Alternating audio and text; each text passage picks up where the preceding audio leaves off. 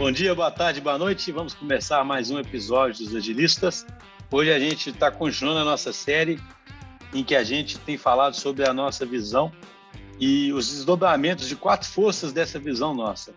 É, a gente já fez episódios aí sobre colaboração e sobre aprendizado e vamos fazer agora um episódio sobre criatividade, né? É, Para os ouvintes que, que, que não tiveram oportunidade, tem um episódio nosso onde a gente especificamente fala sobre a nossa visão de uma forma mais ampla. E o mais importante é que a gente realmente acredita profundamente numa estrutura de rede como habilitadora dessas quatro forças aí que a gente é, sobre as quais a gente vem comentando, né?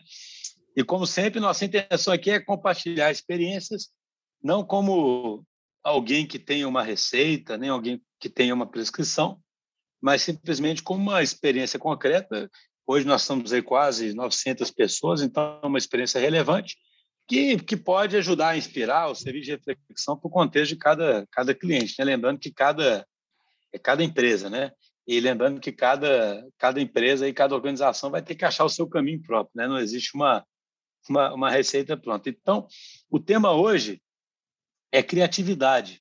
E a gente quer explorar um pouco como é que é essa estrutura nossa em rede, como é que o tipo de liderança que existe aqui, os tipos de ritos né, que a gente segue aqui na empresa, como é que isso tudo aí viabiliza a criatividade, mas, ao mesmo tempo, também como é que garante que a gente tenha convergência, porque a gente tem que ser criativo, mas, ao mesmo tempo, a gente tem que convergir né, para poder entregar resultados. Então, são temas que a gente quer explorar aqui. Para isso, nós estamos aqui, como sempre, com o Vinição. E aí, Vinição, tudo e aí, bom? E aí, pessoal, tudo bom? Vamos lá. Só faltou você falar igual a Raoni, soltar um uhul aí, alguma coisa assim. Uhul! Estamos aqui com a Yas. Tudo bem, Yas?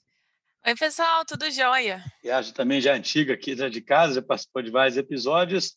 Estamos com a nova convidada aqui da DTI, a primeira participação, Aline Mendes. tudo bem, Aline? Tudo bem, Schuster. Oi, pessoal, tudo bem? Então, vamos começar essa conversa. É... Eu começaria perguntando aí para o Vinição, que eu sempre brinco, é o nosso expert. Em... O Vinição tem estudado para caramba aí, eu brinco, mas é sério, né? Ele tem estudado muito sobre complexidade, sobre redes. Como é que você enxerga? Por que, que a estrutura. E a gente tem uma resposta boa sobre isso, né, Vinição? Partindo do modelo lá do social Não sei que você vai né? perguntar, não, mas eu imagino que. É porque é impressionante, né, cara? Depois que a gente leu sobre esses modelos, tudo são modelos, né, gente? E modelos, eles são simplificações do mundo. Então, é claro que você quer apenas um modelo, mas ele é engraçado, ele explica muita coisa que a gente observa, sabe? E acho que vai ter muito a ver com esse episódio aqui. Falando sobre o modelo lá de, do Social Physics, né, Vinição? É, na verdade, a pergunta é anterior a isso, né? Como é que uma estrutura pode ou não ser habilitadora de mais criatividade? Que acho que é a primeira pergunta para quem está nessa posição de um líder organizacional que projeta, digamos assim, uma organização até uma, uma questão que talvez viria até antes disso é tipo assim, né? Se criatividade tem a ver com tipo assim um tipo um indivíduo, na verdade eles são é quase uma estatística gerada em torno de um ambiente que habilita aquilo lá, né? Que habilita. Eu, eu acredito muito mais na, na teoria do ambiente, né? Vou falar assim. Você pode ver, inclusive, que assim, a maior parte das teorias que você vê, até de ciência mesmo, quando você vai ver, elas foram inventadas meio que na mesma época, tinha uma outra pessoa meio que fazendo uma coisa muito parecida com aquilo ali, é, e, a, e, eles acabaram chegarem em resultados é, é, parecidos, né, alguma coisa do tipo. Então, parece que tem alguma coisa que o ambiente habilita. Aí o ambiente pode imaginar que o próprio mundo é um ambiente. Né? Quanto mais conectividade você tem no ambiente, é, mais, e também outra coisa que também é muito importante é, o, é, é a, a, frase lá do, do próprio Newton, não vou lembrar ela exatamente, não, mas você sempre está no ombro de algum gigante, né? Os gigantes são as invenções prévias a você, né? Então, eu acredito fortemente que criatividade tem a ver com conectividade, tem a ver com que o ambiente atualmente te habilita para fazer isso, né? Então, acho que o primeiro, depois a gente pode explorar mais ao longo da conversa aí, deixar as meninas falar um pouquinho também, mas é, é, o primeiro ponto que eu acho que é crucial é esse, né? A criatividade, ela tem muito a ver com conectividade, e a conectividade tem a ver com a conect... É, é, e essa conectividade ela quanto mais ela vem de estímulos externos a uma rede principal que é a, a que a gente está avaliando a, a criação é, no foco dela, né?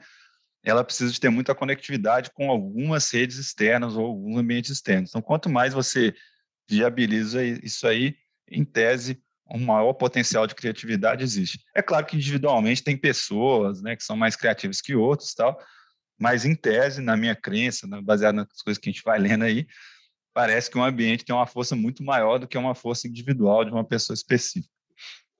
É interessante você falou, Vinícius, porque eu tem um tem um livro que chama esqueci o nome que eu falo hoje em dia, não sei o nome de livro mais nenhum, né? Mas tem um livro do Steve Johnson que fala, não sei se é a história das invenções, é, sem partir do social physics, sobre o qual a gente pode até explicar daqui a pouquinho, um pouquinho melhor, né, onde é que se, se encaixa, mas ele fala um negócio super interessante, sabe? Porque ele pega, por exemplo, a história do, do vidro, grandes invenções, a história do ar-condicionado, sabe? E, no fundo, ele mostra que elas são todas como se fossem parte do que ele chama lá de efeito beija-flor, sabe? Que, que é o quê, né? fenômenos aparentemente não correlacionados, um causam mudanças, é, causam é, é, é, influenciam um aos outros e causam mudanças, né, devido à alta conectividade, sabe? E isso é chamado de fenômeno efeito beija-flor, justamente porque o beija-flor é um pássaro que coevoluiu com as flores, é, ou seja, ele foi transportando pólen e cada vez uma quantidade maior e ajudando as plantas, aí foram surgindo flores que tinham mais quantidade de néctar, houve uma coevolução de um mecanismo de voo único na natureza, sabe? O, o mecanismo do beija-flor, eu aprendi isso nesse livro, né? obviamente não conhecia nada sobre beija-flor, ele é um mecanismo único na natureza. Então, assim, e aí é curioso, quanto mais conectividade você tem, mais você tem chance de uma coisa influenciar na outra, e ainda que, é claro, você possa ter uma mente criativa, que possa ter uma faísca ou fazer uma síntese, ainda é dentro de um ambiente altamente conectado, né? Porque as ideias vão, vão surgir desses encontros, né? Você concorda com isso, Yas? Qual a sua avaliação?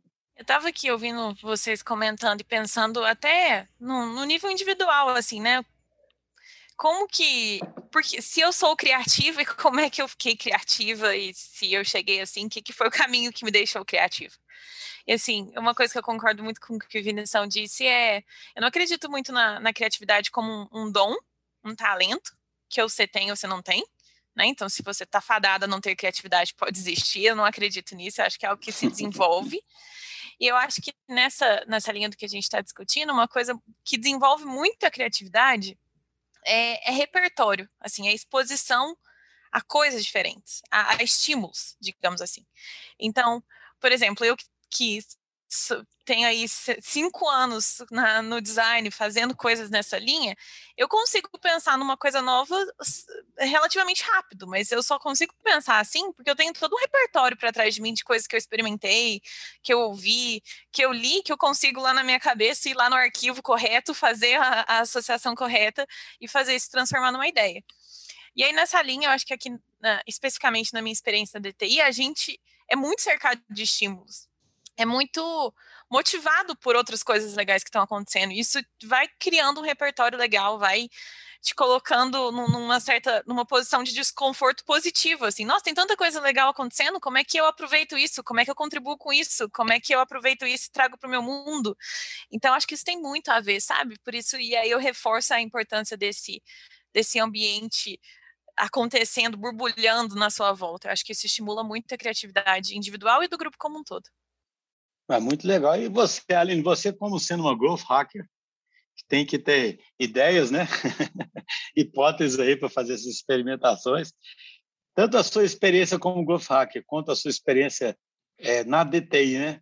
Como é que você enxerga isso, ainda dentro desse assunto, dessa, dessa conectividade, ou se a criatividade é mais individual ou está mais associada ao ambiente? Qual é a sua visão?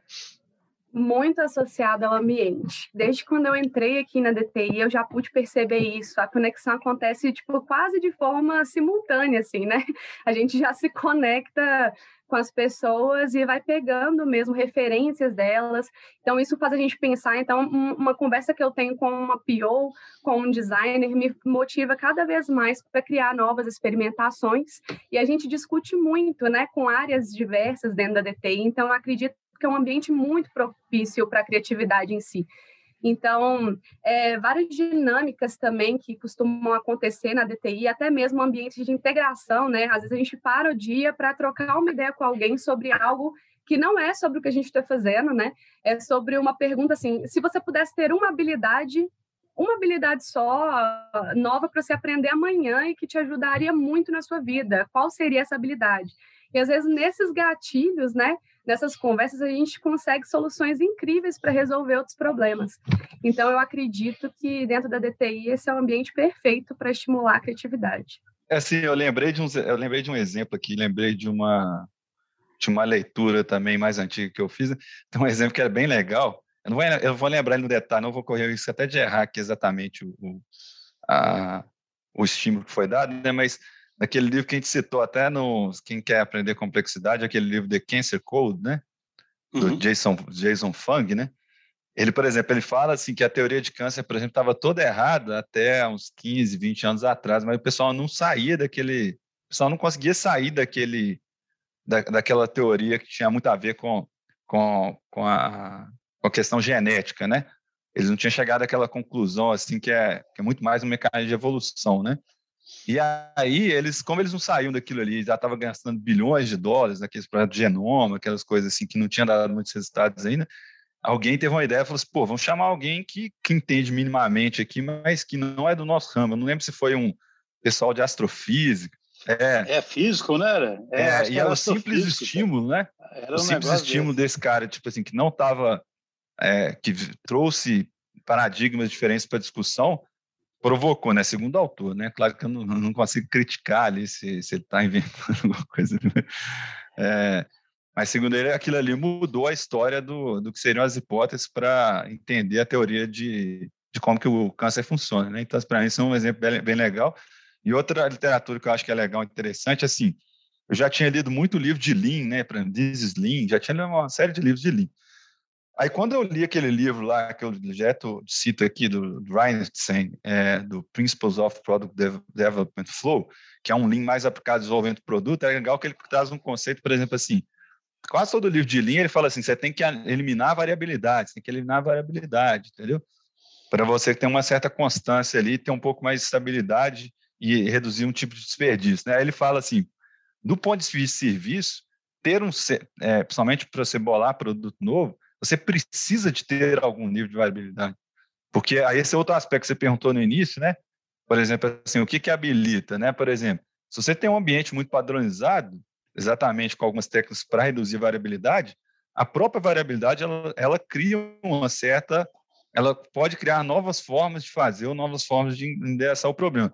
Porém, do ponto de vista de eficiência, é ineficiente, né? Então, esse já vem outro ponto, né? A criatividade tem um certo, um pouco a ver com um certo nível de ineficiência, né? Então, assim, eu acho legal a reflexão que, que, é, que é trazida nesse livro, porque o Lean está muito associado com a Agile, mas o Lean que ser aplicado com a indústria é muito diferente de um Lean para aplicado com o desenvolvimento de produto, entendeu? É, não, acho assim, acho, cara, eu não consigo deixar de falar do Social Physics, parece que a gente tem um contrato né, com o autor do livro para falar dele agora toda, todo o episódio, né? Mas é interessante porque é um modelo é, tão simples, sabe? Só para a gente poder avançar aqui, né?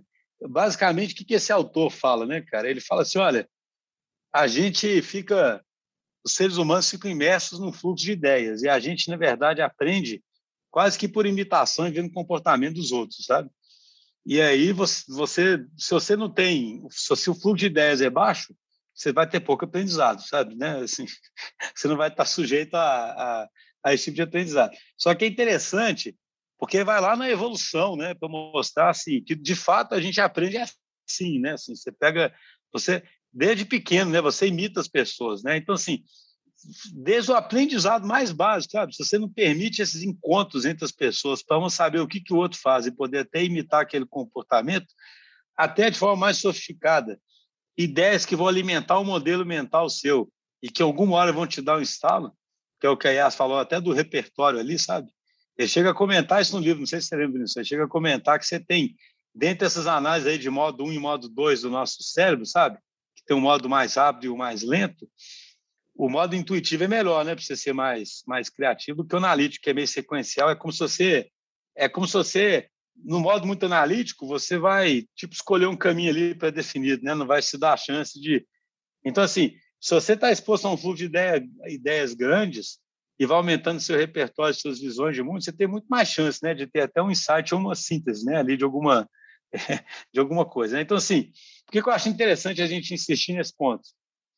primeira coisa é isso. Se você precisa de que uma empresa seja criativa, e hoje em dia isso é necessário porque as empresas precisam inovar, não adianta você pedir inovação se você tiver numa estrutura que é super estática, que impede esses encontros, que impede esse fluxo de ideia, é, que padroniza todas as tarefas que, que têm que ser feitas, né? Lá tem um exemplo incrível. O cara é bem ousado, né? Ele jura que ele é um cientista famoso e, e fez medições.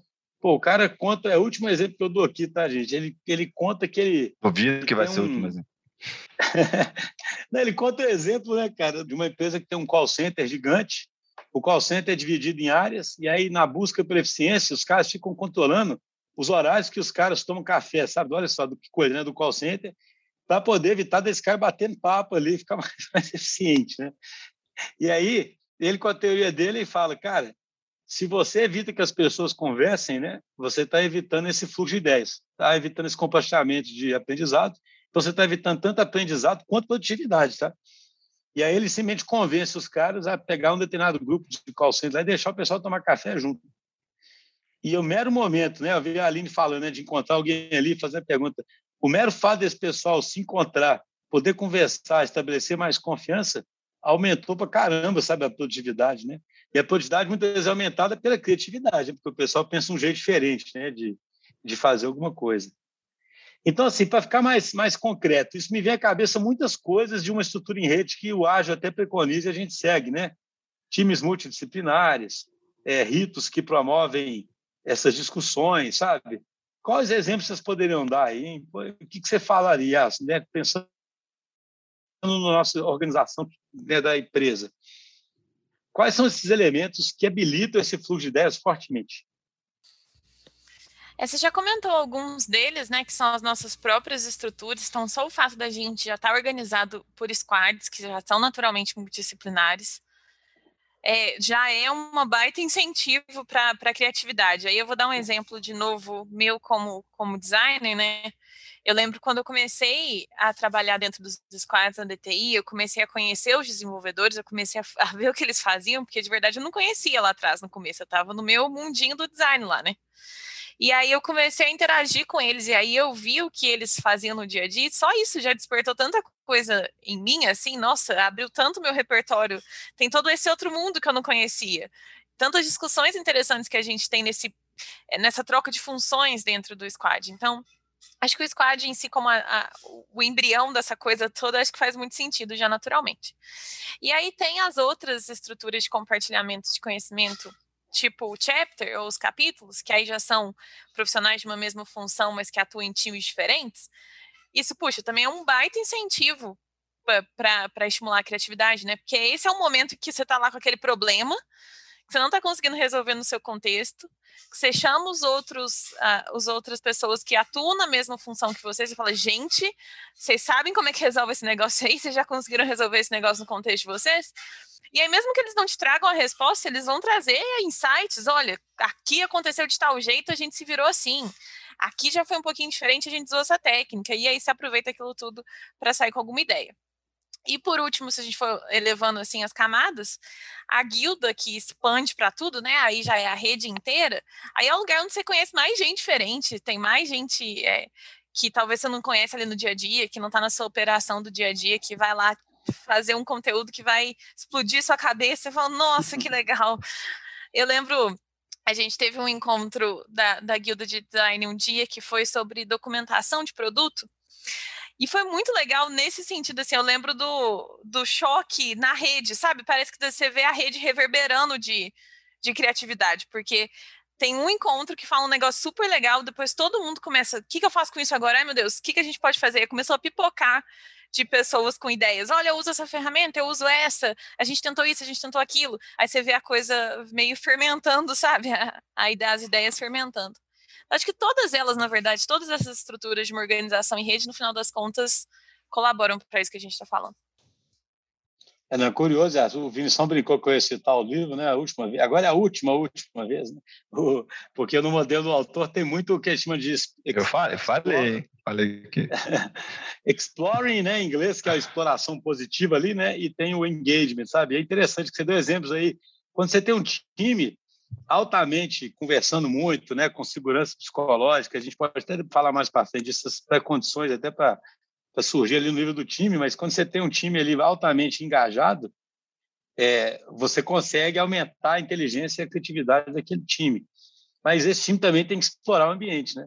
E é curioso, né? Porque o squad ele tem uma missão muito clara de gerar valor ali. Como eu falei, ele tem que convergir. Mas se ele ficar só olhando para aquilo ali, ele deixa de explorar o mundo. E o mundo que ele pode explorar é o mundo da própria tribo, e ele pode explorar via chapters, por exemplo, e o mundo da própria empresa, que ele pode explorar via guildas, né, por exemplo, e várias outras coisas. Ainda tem um mundo externo, né, os vários eventos e, e, e, e participações. Né? Eu, mais uma vez, queria perguntar para a Aline, que achei com uma perspectiva mais recente né, na, na, na empresa, como é que você sentiu essa estrutura no dia a dia? Você identificou esses mesmos elementos IAS também? Você percebeu? Você tem algum exemplo interessante para contar, alguma história assim que, que ilustre bem isso? Sim, com certeza. Até complementando um pouco o que a Yas falou, assim, né? Mesmo sendo nova de empresa, eu já senti isso acontecendo organicamente. Então, assim, eu consegui me conectar muito bem com as guildas, com várias pessoas ali que estavam apresentando resultados do que, que elas tinham feito, e isso acaba motivando muito a nossa criatividade, né?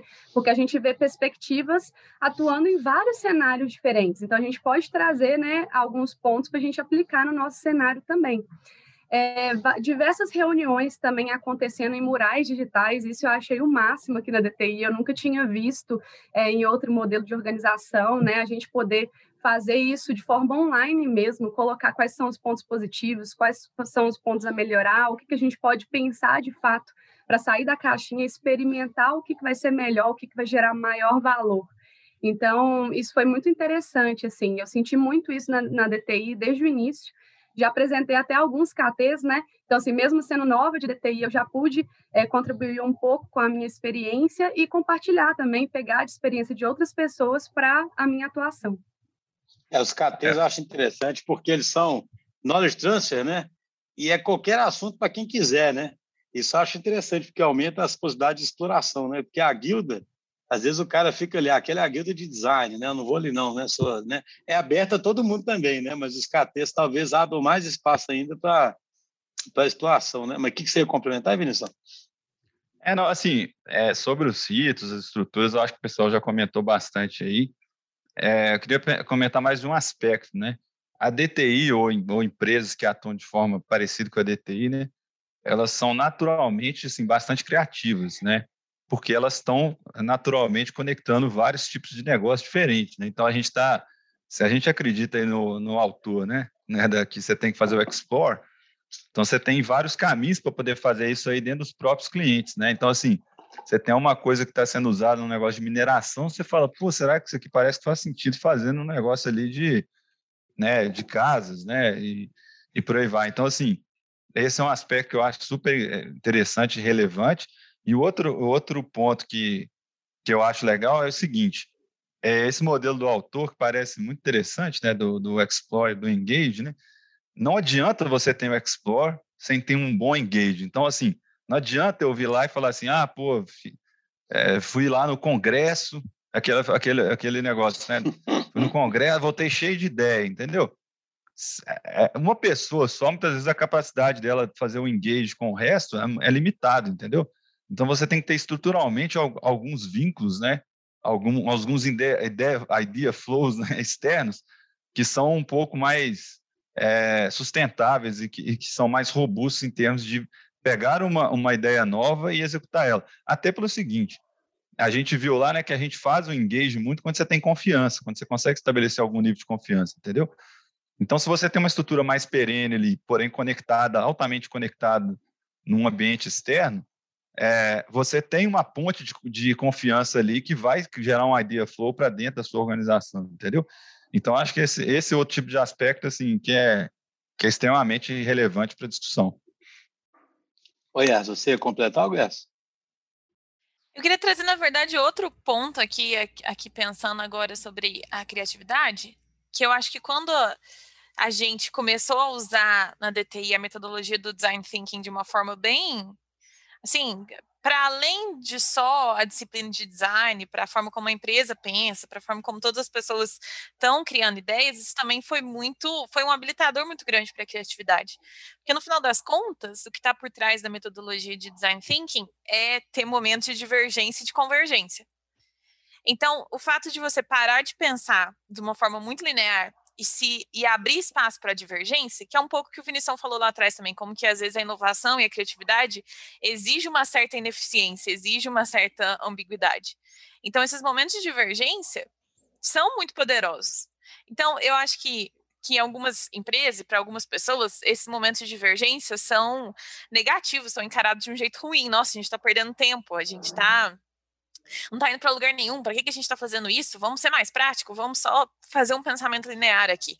E eu acho que na DTI a gente, a gente exercita bastante essa nossa capacidade de, de divergir um pouco, de aceitar um pouquinho da divergência, buscando lá na frente convergir com certeza, mas vendo o potencial que tem às vezes divergir, às vezes chamar mais gente para discutir, às vezes fazer uma pesquisa, gastar um tempo tentando diagnosticar para depois você chegar na ideia. Então, e como está na base do design thinking, agora eu fiz aqui pensando com vocês a associação de como também trazer esse pilar forte para dentro da DTI, acredito que tenha sido importante, além das estruturas da rede, para que a gente consiga ter é, esse ambiente de criatividade. Eu é, concordo 100%, até porque se você pensar até dentro desse modelinho, isso é, é, exploração na veia, né? Porque quando se faz o... Só que você está habilitando a exploração mais ainda, né? Porque tantas pessoas que já estão engajadas quanto de outsiders e pessoas que você está de fora, né? Porque nos, nos design sprints é comum isso, né? Você trazer outsiders trazer perspectivas diferentes, né? E é curioso é, uma, uma, a gente pode. É, eu quero dar uma condensada aqui antes de a gente prosseguir, mas só assim, é, é, é curioso o que a Yas falou, porque eu lembro de participar de design sprint aí no começo, né, quando a gente estava começando com isso, e dava um certo. E hoje para a gente é natural, mas eu lembro que, cara, se a sessão estava divergindo um pouco, dava um desespero em todo mundo, sabe? É, a, a cultura de eficiência, de convergir é tão grande, né? Você estava no design sprint no comecinho, eu lembro de ter participado de uns que o, no hora do almoço, às vezes o, o cliente vinha preocupado, fala assim, cara, mas isso não vai, não vai chegar em nada, né? tipo assim, assim, tinha passado poucas horas, né, de, de design. Por causa disso, existe um, uma cultura, né, de que é desperdício, né? Ó, nós botamos um tanto de gente aqui na sala, já estamos há tantas horas discutindo, não concluímos nada ainda, estamos, estamos desperdiçando nosso tempo, né? Então, só para fazer uma pequena síntese, acho que já ficou bem claro você tem que ter uma estrutura que habilita muito a comunicação, fluxo de ideias, seja essas ideias vindo de fora quanto, quanto dentro, que existem rituais ou práticas ou ferramentas que habilitam isso mais ainda, porque isso é inerente a essas práticas, né? como a Yas citou o design thinking, ele, ele de forma estrutural né? cria um momento para divergência e um momento para convergência, né? Então ele fomenta mais ainda né, a criatividade, principalmente num grupo que não estiver que normalmente não tem espaço para isso, né? Aquele espaço é garantido, né? Em algum momento ali. Mas aí vem duas, dois assuntos que eu queria discutir aqui, sabe? Queria ver o que vocês acham. Um é, tudo começa lá no time também. Ah, é bonito o time ser multidisciplinar, é bonito ver ideia de fora, igual o Vinição disse, mas tem que ter engajamento do time, né? Porque tem que ter uma discussão produtiva ali. E esse engajamento só acontece se houver confiança e a, e a tal da segurança psicológica, né? Então, eu queria só tocar nesse, nesse, nesse ponto aqui, porque eu sempre falo que a gente fala aqui para os pragmáticos e para os céticos, né? E alguém pode ficar assim, ah, esse pessoal vive falando de segurança psicológica porque está na moda, né? Mas, cara, segurança psicológica está na raiz de um time que tenha engajamento e que, consequentemente, vá ter chance de ser criativo. Vocês concordam? Totalmente. Assim, eu acho que, dá, que um, um aspecto a ser explorado é, referente a isso aí, é, volta até um pouco na questão do ambiente, né? Se um ambiente ele não tem incentivos organizacionais ou culturais que fomentam isso aí, é difícil de você é, colaborar e também de testar coisa nova, né? Isso é até meio chavão, assim, mas assim, se aplica totalmente a discussão aqui, né? Por exemplo, assim, se eu, se, vamos supor, se eu, se eu fiz um experimento ali, aí ele deu errado, isso aí, na verdade, não é um sinal de aprendizado, mas é um sinal de fracasso, tipo assim, ambientalmente tem uma regra que, que vai provocar com que, eu, com que não haja experimentação e que também haja um, ba um baixo nível de confiança entre as pessoas, né? Então, assim, fica difícil de engajar, muito menos de, de, de explorar, né? Se explorar é. É, é um ato meio de loucura. Então, Vinícius, mas olha só, além disso, tem um ponto que eu queria deixar super, super claro aqui, só. Porque, assim, eu acho que muitas coisas são simples, mas são difíceis, sabe, de desvencilhar na prática. Porque, imagina só, por que, que eu falo, mesmo para os pragmáticos e céticos, que talvez o mais importante para ele habilitar a criatividade e a produtividade da organização dele é pensar lá nas pessoas interagindo. Porque é muito fácil esquecer disso, sabe? Aquele modelo da organização como uma máquina. O cara, na verdade, acha que está sintonizando uma máquina tá botando metas ali locais e pronto, né? A máquina vai, vai ficar azeitada, né, cara? E aí, você pensar que você tem que investir tempo e dar liberdade para as pessoas se conhecerem e falar de coisas pessoais, à luz do modelo de máquina, parece um grande desperdício, né? Você fala, cara, para que isso? Por que, que não tem que conhecer o outro, cara? Faça seu trabalho aí, pronto, né? tipo assim. Então, só está querendo ilustrar bem isso, né? Como é que tudo começa é, é, é uma experiência nossa aqui, né? A gente tem insistido tanto, né? Ainda mais agora no remoto, das integrações, para que as pessoas se conheçam é, bem, para que elas tenham mais contatos, que não sejam só contatos de trabalho, porque o modelo de confiança é esse, né? Só depois que você começa a conhecer a pessoa, conhecer ela pessoalmente, né? Assim, saber da vida dela também, você começa a estabelecer um linkzinho mais forte, ele é assim que se engaja. Como é que vocês observam isso no dia a dia, essa necessidade? Assim, eu não vou, eu vou fazer o vínculo direto, não, vou deixar para as minhas fazerem, né? mas que aí não tem a ver com pessoas, né? Mas acho que é legal que a, a vida orgânica, talvez ela toda seja meio que pautada por isso, só que em diferentes níveis, né? Níveis mais simples ou não, né? O autor ele dá aquele exemplo lá, não sei se você vai lembrar da abelhinha, né? Acho que ele ilustra bem isso, né? Mas, pô, a abelhinha saiu lá para explorar, para poder ver onde é que tem um recurso novo, um lugar para montar uma colmeia, né? Ela volta e faz a dancinha lá, né? faz tipo uma dancinha para chamar atenção, fala assim, ó, descobri uma coisa ali diferente. Aí ela vai lá e convence uma outra abelhinha, né? Aí as duas vão lá, falou, ó, realmente, tem um negócio legal aqui. aí elas voltam lá, fazem a dancinha, aí recruta mais umas cinco abelhas e vão fazendo esse ciclo, né? Então, assim, esse tipo, essa dancinha, né, esse contato que tem para você fazer o, o engage, para poder realmente levar a sério uma descoberta nova, é, é, é essencial para executar a inovação, a criatividade. Né? Aí com o ser humano, é claro que não é só essa dancinha, né? mas que, que aí tem questões sociais mais complexas envolvidas, entendeu? Mas acho que dá para fazer um paralelo aí legal, interessante. Eu, eu vejo que tem muito também é, essa questão da confiança, o relacionamento da liderança com os times, assim. Porque eu acho que a inovação e a criatividade, no geral, está muito relacionada também com qual que é o grau de autonomia que as pessoas têm para propor as coisas. Porque um ambiente com mais autonomia te, te faz, te incentiva a exercitar mais sua criatividade. Então, várias vezes aqui mesmo, eu conversando com o Vinição e com o Schuster, eu cheguei com alguma ideia que eles não tinham muita certeza se ia dar certo. Não, vocês falaram, ah, vai lá e tenta, Yas. Vê o que acontece, depois conta pra gente. E eu acho que esse é o relacionamento que a gente tem mesmo, assim, né? Claro que a gente não é maluco, né? A gente avalia os riscos, a gente discute junto se aquilo faz sentido, tenta eliminar o que for muito discrepante, mas se é algo que está dentro dos nossos princípios, do que a gente acredita, se é algo que vale a pena ser experimentado, a gente realmente dá espaço para experimentar. Para as pessoas, para todo mundo, para as lideranças, eu acredito que tem muito essa visão. Então, eu acho que isso também é uma é, para reforçar o ponto da, da, da, importância da relação humana ali entre as pessoas, tanto a confiança dos, dos times com seus próprios membros, de juntos vamos experimentar e vamos criar coisas, mas a relação da liderança com, com, com a empresa também, sabe? De não, eu dou o espaço real porque eu quero mesmo, de verdade, honestamente, ouvir o que as pessoas estão pensando, o que, que elas estão criando, e, e, eu acredito que assim a gente vai crescer mais. E não ser aquela, não, pode ir lá fazer o. Não, te dou espaço para fazer, mas quando você voltar aqui eu vou te criticar todo e vai acabar sendo a minha ideia no final das contas, não a sua. Sabe, essa relação de uma liderança é realmente diferente.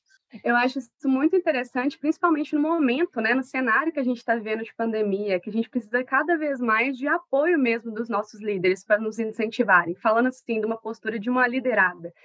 É, em outras, eu já, já tive experiências tanto em empresas cérebro mais inovadoras, que tinha mentalidade mais aberta é, para experimentação, para inovação, mas também tive experiências em empresas tradicionais e que começaram a querer inovar, por exemplo, nesse momento de pandemia. Só que por a liderança ser muito verticalizada, às vezes tra travava o time e a gente não conseguia experimentar e a gente não podia errar. Então, assim, o erro era tido realmente como assim uma coisa absurda e, e não como um aprendizado, né? E às vezes por meio do erro, é, como a Yas também falou antes, né? Por meio de conflitos que a gente descobre ali novas oportunidades, né? De, de experimentar, de gerar valor. Então, eu acredito que isso seja muito importante, né?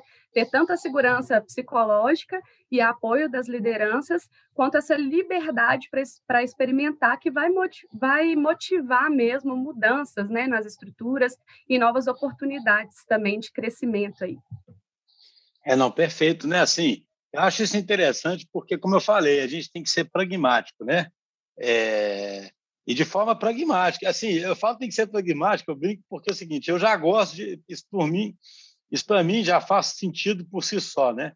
É gente trabalhando, querendo se realizar e essa é uma forma, é a melhor forma de fazer isso, né? Mas alguém vai falar, poxa, mas é claro, pois tem que dar resultado, né?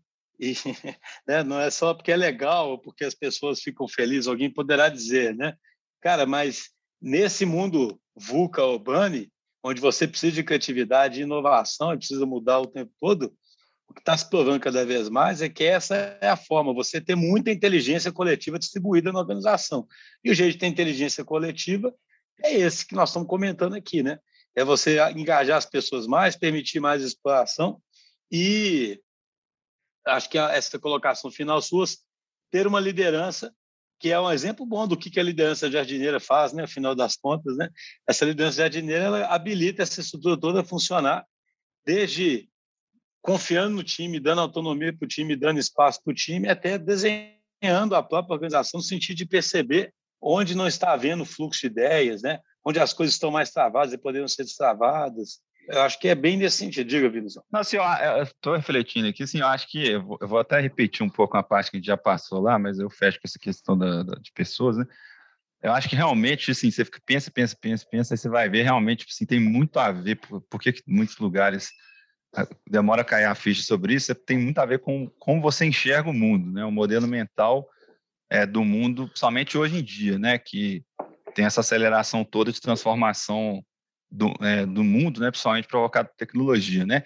Porque assim, se você imagina o seguinte, se você tem uma barreira de entrada enorme, você imagina assim, putz, eu montei uma fábrica aqui, criei assim, é quase impossível, né? Vamos supor, criei uma mineração, é quase impossível é, no, no, no, passado, sei lá, alguém competir comigo. Pô, é, realmente parece até meio insano você querer ficar inovando toda hora ali, assim, sabe? É totalmente. Aí realmente o que conta no ambiente desse é, é uma ciência, né? É, a estrutura de eficiência. Então, assim, aí realmente parece assim, pô, é loucura demais o cara ficar com esse papo aí de criatividade, porque realmente nesse cenário, é realmente não tem nada a ver mesmo, não, entendeu? Agora, se você imagina que você está com num modelo de mundo ou de negócio extremamente acelerado, na verdade, esse tempo, da, esse tempo onde, vai ser, onde você vai viver um ciclo de eficiência, ele é muito curto, entendeu? Então é muita loucura você não ficar explorando, né, igual o Nassim Taleb fala, opcionalidade, você não ficar desenvolvendo opções que na verdade é a criatividade. A criatividade é na verdade você criar novas opções, entendeu? Então assim, se você começa a enxergar o mundo desse jeito, é meio óbvio, assim, as coisas você vai vai ficando óbvio as coisas que você tem que fazer. E num ambiente desse, para que você crie novas ideias, aí vem a questão do people positive, né? Você é, você acaba que para habilitar isso, você precisa de ter um ambiente que, que é assim, entendeu? Tem, tem, um livro que eu li que ele fala, ele, ele, enxerga, ele fala um jeito legal, por exemplo, assim, esse esquema do mundo como ele era, ele fala assim, por exemplo, modelos econômicos, né, um modelo liberal economicamente falando, né, ele é extremamente criativo extremamente ineficiente, né, tentando ilustrar isso, né, por exemplo. Imagina assim, tem uma padaria na esquina que ela tentou um modelo de negócio, aí foi lá e quebrou. Aí veio uma outra e falou assim: nossa, se eu colocar aqui um, sei lá, um sofá, né, negócio pode ser que melhora. Aí, sei lá, vai quebra de novo. Aí você vai, é, coloca uma outra coisa lá, aí, pô, deu certo, entendeu? Assim, extremamente eficiente. Eu tive que quebrar duas, três negócios para poder fazer um funcionar, mas assim, é extremamente eficaz, né? Aí tudo tem a ver com o ciclo de tempo. Para produto digital, você não precisa ter que montar uma padaria, né? Você pode ficar testando várias hipóteses de padaria ali, né? Se utilizar a técnica de MVP, de produtos digitais, de forma que você gaste pouco para montar uma padaria nova, entendeu? Então, acho que, assim, é, esse esquema que a Yas falou do, do, do rito, da, da, da, de ter um ambiente habilitador, né? Por exemplo, uma coisa que habilita a criatividade é você ser orientado, por exemplo, a, ter um tanto de hipóteses baratas de ser testadas, né? Não, legal demais. Com, com isso, acho que podemos fechar, cara. Foi uma brilhante, brilhante conclusão na minha, na minha visão.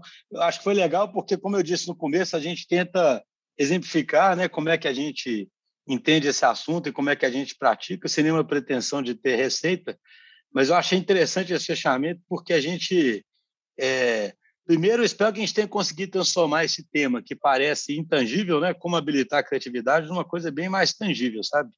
É, espero que a gente esteja conseguindo tornar também a própria estrutura de rede mais tangível, né?